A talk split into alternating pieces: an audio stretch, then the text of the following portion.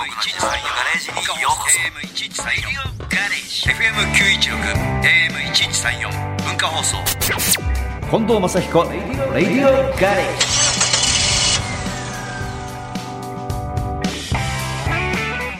近藤正彦です僕の自慢のガレージにようこそこんにちは。日曜日のガレージクルー文化放送アナウンサー、砂山慶太郎です。まずはオープニングのメッセージご紹介しましょう。島根県からいただきましたラジオネームマナさんです。先日、3歳の孫が音楽教室の発表会でドラム演奏しました。うん3歳でドラすムをごいすごいやってるんですね。うん、えー曲目は大好きな銀ギラ銀にさりげなく。はいはい去年2歳で初めて参加した時はお客さんの多さに驚いてうんちうんち出ると言って演奏前に退場してしまったんですが今年は堂々とかっこよくドラムを叩いていました孫の夢はよっちゃんのギターと自分のドラムでマッチが歌ってくれることだそうです。うわでもこういうところからバンド始めて、ーうん。スーパースターが出てきたりするんだよねそうですよきっとね。きっかけが大事だから。ね。きっかけが2歳の時のマッチのギンギラギンでドラムを叩いたっていうのが世界的アーティストになってるとかさ。かもしれないですよね。かもしれない。はい、でも夢はよっちゃんの横でギーター。よっちゃんのギターかまああまり夢がないいやいやいや夢あります あるかありますよ。これ、はいだからもう、ね、よっちゃんも、まちさんもですけど、あと20年ぐらいちょっと頑張らないといけないですよね。よっちゃんは頑張れると思う めっちゃ元気ですから、うん。頑張ってくださいよ。よっちゃんは頑張れると思いますけ頑張ってくださいよ。はいねはい。ありがとうございましたいつか、またね、ちょっとまた成長の過程もね教えてもらいたいですよね。はいさあ、オープニングナンバー、北海道ラジオネーム、あゆたさんからのリクエストです。近藤正彦さんで、奇跡。曲のリクエストをくれた北海道あゆたさんのメッセージご紹介しましょう。還暦メールですね。うんえー私の両親の還暦の話ですが、同い年なので一緒にお祝いすることができました。弟家族と一緒にホテルに一泊。ホテルが赤いちゃんちゃんこを用意してくれました。父親は恥ずかしがって来てくれないかと思いましたが、ちゃんと来てみんなで写真を撮ることができました。孫からプレゼントをもらってとても嬉しそうでしたよ。赤いちゃんちゃんこってなんか意味あったよね。ありますね。一応、一回りしたっていうことなんですよね。赤ちゃん。赤ちゃん。赤ちゃん。ああそういうことか、うん。まあでも最近はほら赤の何かを身につけるとかやるじゃないですか、うん。ちゃんちゃんこ恥ずかしいから、はいはい俺はもうねちゃんちゃんこやる。はいやりますか？もう王道。普通に王道行く。王道がいいんじゃないかなと思っちゃう、どう？変な変化球しないでもう赤ではい私ちゃんちゃんこにあの帽子？帽子ね。でっかい帽子。はいはいはい。かぶって、もうん。うそれがいいんじゃないかなと思う。で、ステージに出てくる。それで歌っちゃう？それで歌っちゃう。歌えません。歌いません。かはい、はい。写真のみでお願いします。写真の。はい。それはそれだとどうなってるかね。来年のバースでお楽しみですけど、えーメッセージをくれました、あゆたさんからのリクエスト、近藤正彦さんで、奇跡でした。FM916 AM1134 文化放送近藤正彦レディオガレージさあ、ガレージには先週に続いて、金魚娘、ゆうこさんにお越しいただいています。今週もよろしくお願いします。よろしくお願いいたします。ね、まあ先週の終わりは本当金魚娘に来ていただいてるのに、はいあの、マッチさんのあの、マレーシアでの体験っていうね、いや、結構衝トイレの話トイレの話がはいね、ございましたけどね。さあ、今週はちょっとあの、飼う視点からね、見る視点から飼う視点ということで、いきたいと思いますけど、改めてマッチさん繁殖してますもんね。そうだ買うのもね11、12、1、2、3月ぐらいは僕一切いじんないです、水槽。うん。外にある水槽。うん。なんで？動かないし、もう金魚は。はいはい。そうですね。もう寒いから。寒いから。で、餌も食べないし、はい。あげてったらもう水汚れちゃうみたいな感じになるから。だから11、12、1、2、3。多分5ヶ月ぐらいは。結構長いですね。長い。で、痩せちゃうしね、金魚。うん。その代わり、まあ、暖かくなってきてからは徐々に餌あげると、うんやっぱりポカポカっと太ってきて、うん。それで卵も産むようになる。うんで僕が不思議なのは、うちね、ベランダとはい。お風呂場が繋がってんですよ。おー。だからお風呂の、なんていうの、浴槽うん。にお湯が溜まってるじゃない、うん。まあ、まあ、水にはなりますよね、うん置いとけばね。で窓をガラガラガラガラって開けると、バケツ二つ置いといて、そのお風呂の浴槽から自分たちが使ったお湯うん。をバーってバケツにいっぱい入れとくの。うん。それで、次の日に太陽に一回さらされたバケツの水をボンバン入れていく。水槽に。だから、それでね、俺元気が出てんじゃないかなと思う時があるの。なんか。まあ、ある種ちょっとなんか人間の体からできた何かが栄養になってるかもしれない。そうなんだよ。確かに。なんか自分の体から出てる、うん。まあ油じゃないですよ。うん。例えば汗にしても。ミネラルとかね。ミネラル、そう。ミネラル。俺、近所の金魚屋さんに言ったら、それかもしれないですねって言われたことあるんだから。ぐらいでも元気なんですね。元気なの。うんだから、俺をを水槽で親が泳がしてほしい、一回。元気になるかも。もう弱ってる金魚金魚が娘の家の金魚が、元気になるかも元しれない。気になるかもしれない。え、入ってほしいな。はい まあ、生命力はすごいすごい、そんな、そんな使い方していいんですか？逆に。そうなんですよ。だから、ちょっと不思議なね。あの、だもちろんろ過は多多少してるんですけど、うんそれよりも何よりも、まあ外なんで水もどんどん減ってっちゃうから、うんその分バンバンバンバンお風呂の水足してるっていう。うんそれでなんかすごい生命力が強くなる。へへでもまあさっきね、ちょっと映像を見せてもらいましたけどね、まあ、ちっちゃい赤ちゃん金魚も元気でしたもんね。はい。かなり、結構大規模にやられてると思います。そうでしょ？そうまず、メダカは結構ね、うんあの、卵、まあ理科の実験とかでも産みやすいので、うんあ、産んだから育てようってあるんですけど、金魚はなかなかその卵を産むっていう事象がうん起きる方が多分メダカに比べて少ないと思うんですよ。うんだから、それがなったっていうことの時点で、まず元気うん。だし、そっからそのさっきおっしゃったお風呂場の水。うんやっぱり金魚を飼う、魚を飼うっていう時に、金魚のその元々の、まあ、素質、元気な素質っていうのも大事ですけれども、水を飼うことが大事なんですよね。うんで水を飼うっていうのはもう水道水。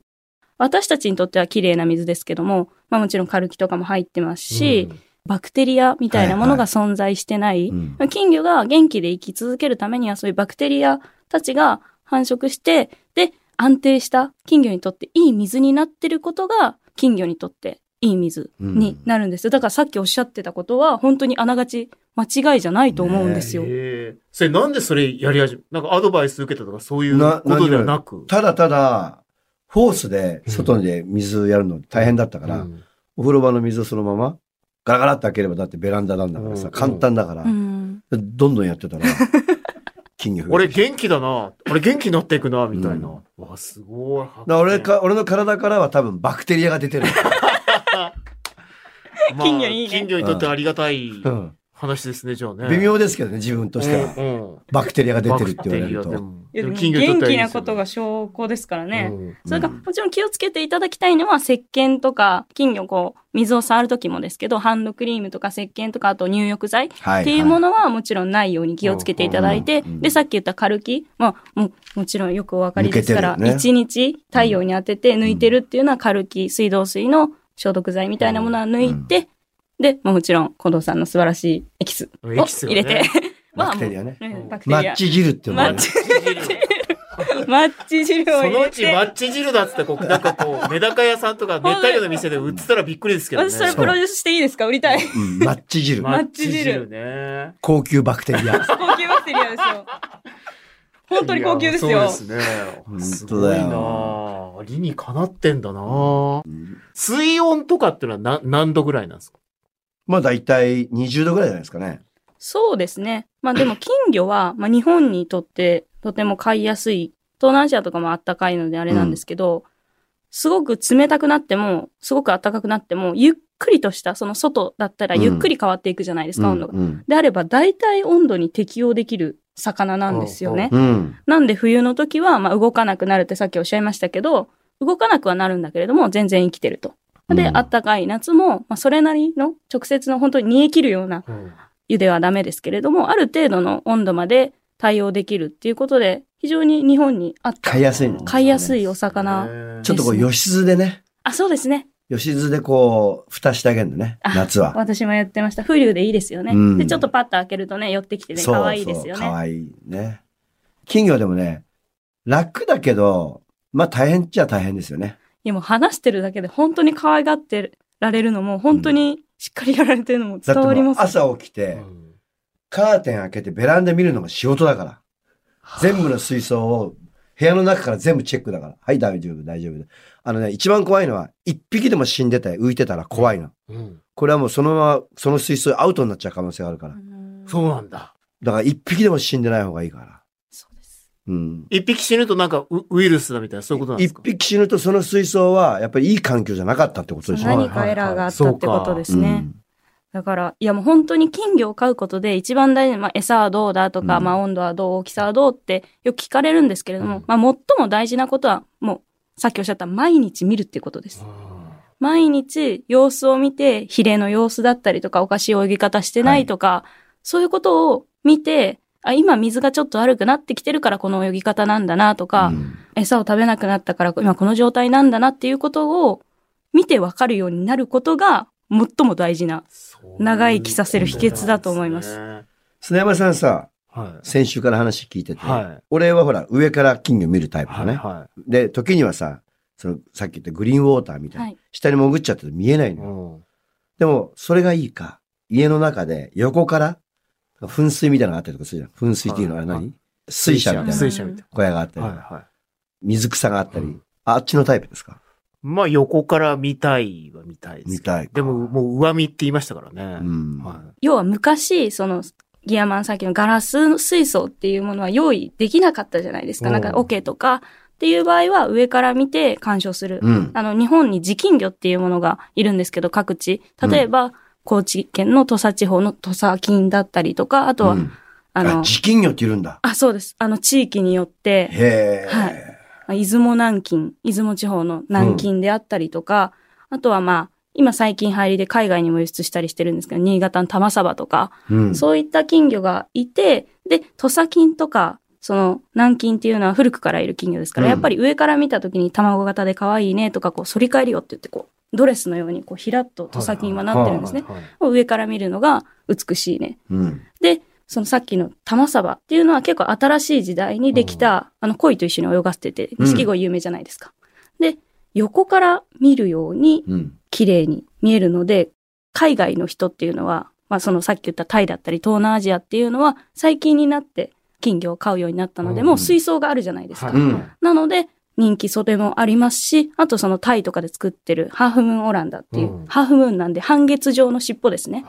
上から見たときあんまり美しくないんですよ。でも、半月なんで横から見たときに、美しく見えるオランダが作られてたりとか、金魚の形も変わっていくっていうことなんですね。だから横に向いてる金魚もいるし、上から見たときに美しさが発揮される金魚もいるしっていうことではいはいはい、横で飼われるときは、まあ何でも結構美しいんですけど、はい。特に横から見て美しい金魚を選ばれたりするのも粋じゃないかなと思いますね。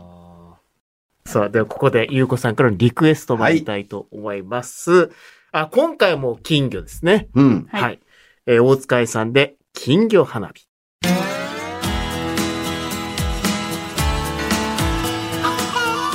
文化放送近藤正彦レディオガレージ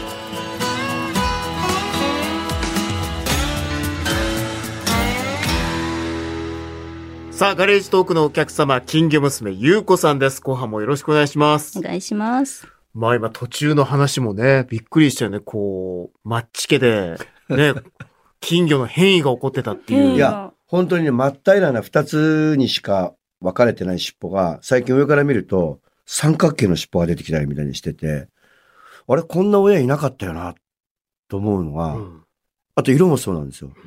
真っ赤な金魚しかいないのに、白が出てきたり、うん頭だけ赤いのが出てきたり。サンサの子もいましたよね、白と赤の。そう、そう。これあれなんか先週でしたかね、あの、金魚の産地が奈良、愛知うん、加須でしたけど、うん。ついにあの、近藤っていう、港区、港港区、区、港区。港区、すごい港区ついに。ベ、ランダ。めちゃくちゃ土地代高そう。すごいですね。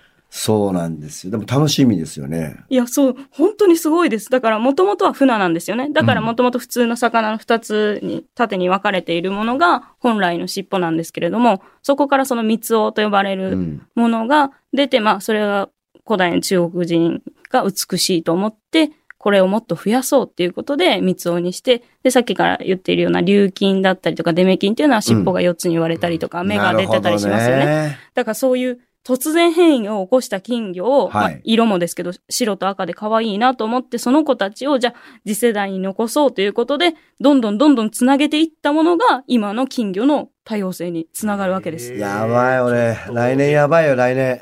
すごい。品評会行っちゃったどうしよう。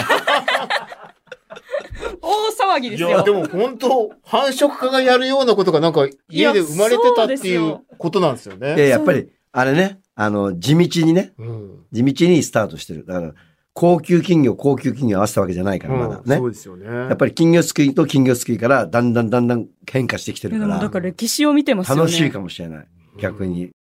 先週からの放送で、うんこれ、金魚を好きになってくれる人がいたら嬉しいですよね。いや、めちゃくちゃ嬉しいです。これ聞いてて本当に。こう、まあちょっと買いたいなっていう人がいたときに、うんまあ初心者にこう、おすすめの、まあ品種というかだったり、買い方だったりとか、どういう環境がいいみたいななんかありますか？ゆうこさそうですね。先ほどのあの、船型の金魚すくいの金ん。魚はいはい。の形の金魚がやっぱり一番飼いやすいと思います。で、うんコメット、水星の意味ですね。はいはいほうき星。普通の金魚すくいの金魚からさらに尻尾が吹き流しようと言うんですけども、うん長くなった。ちょっと、うんあと色も白と赤で美しいもの。あと主文金、まだらですね。が飼いやすいかなと思います。で、あとはちょっと丸い子がやっぱり可愛いなっていいうね方は、琉金ですね。私が今結構体に身につけてる、い、わばあの、センスだったりとか浴衣だったりによく描かれているいわば金魚っていうものなんですけども、こちらも飼いやすいと思います。で、デメキンが結構あの、金魚すくいの中に入ってると思うんですけど、うん。デメキンはね、ちょっと結構ね、あの、弱かったりするのでめちゃくちゃ初心者向けっていうあ弱いんだ。わけではあんまり、黒は結構あの、白いもやだったりとか、うんあの、白点病という点々も、まあ、見つけやすいんですけども、うんちょっとまあ、ほとんど目も大きいんですけど、見えてないんですね、あの子たち。そうなんだ。そう。なんで、丸いのであれば、琉金とかオランダとかの方が、まあいいのかなと思います。ただね、やっぱりあの、金魚って面白いもので、自分に合う合わない品種があったりするんですよ。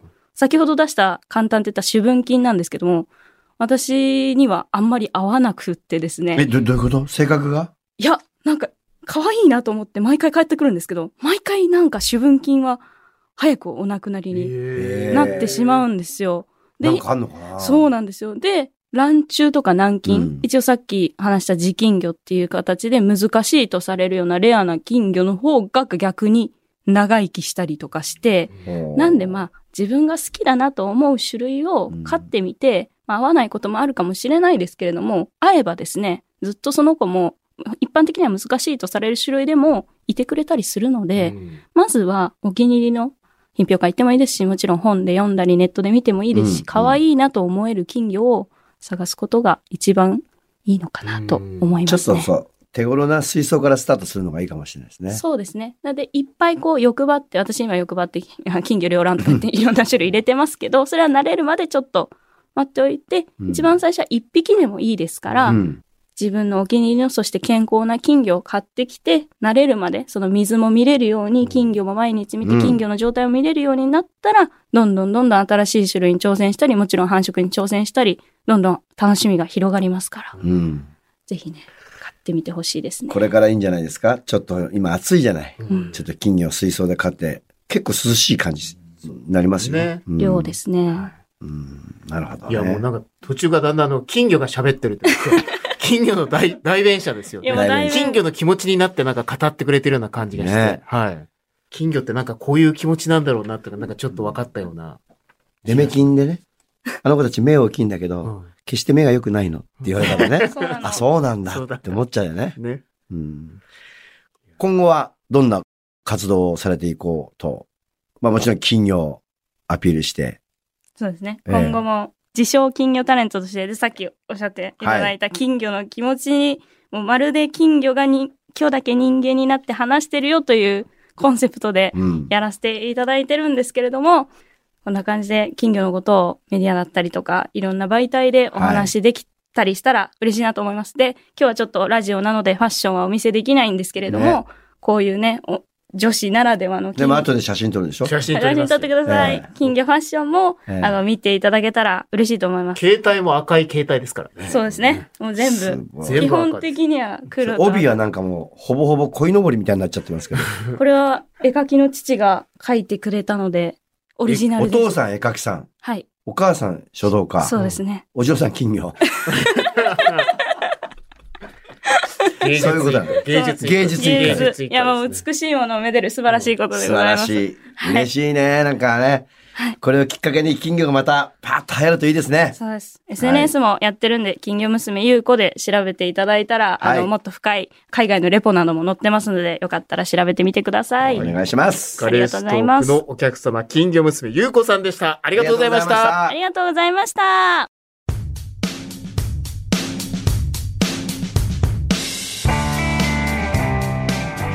さあ、なんか褒められたよ、俺結構。ですね。うんいや、本当にでも、育て方もそうですし、ええ本当気になるのがあのマッチ汁ですよ。金魚を元気にさせ、二つの尾っぽを三つにする伝説の水、そう。マッチ汁。汁。まあ、バクテリア。バクテリアね。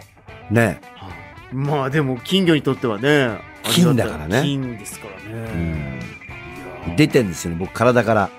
金魚を育てるバクテリアが。いや、すごいですね。また来てもらいたいですね。ですね。はい。さあ、お知らせでございます。